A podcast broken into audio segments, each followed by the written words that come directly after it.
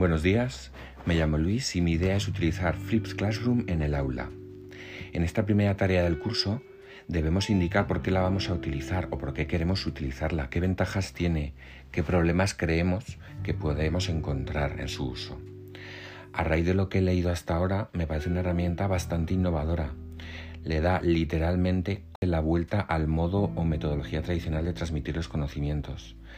El estudio de la teoría se relega en su mayor parte a la casa del alumno, mientras que dentro del aula se aprovecha el tiempo para poner en práctica lo estudiado individualmente. De esta forma se dedica más tiempo a resolver dudas que hayan podido surgir, a hacer ejercicios prácticos, prácticas de taller, etc.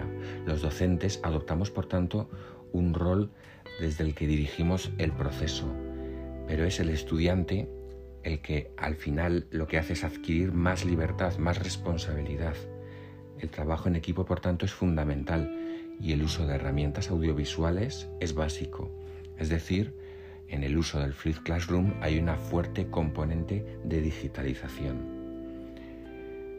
Por parte del docente va a requerir un mayor esfuerzo y un tiempo de preparación de las clases extra y de material y tener un mayor conocimiento tecnológico pero sin duda las ventajas contrastadas son mucho más numerosas.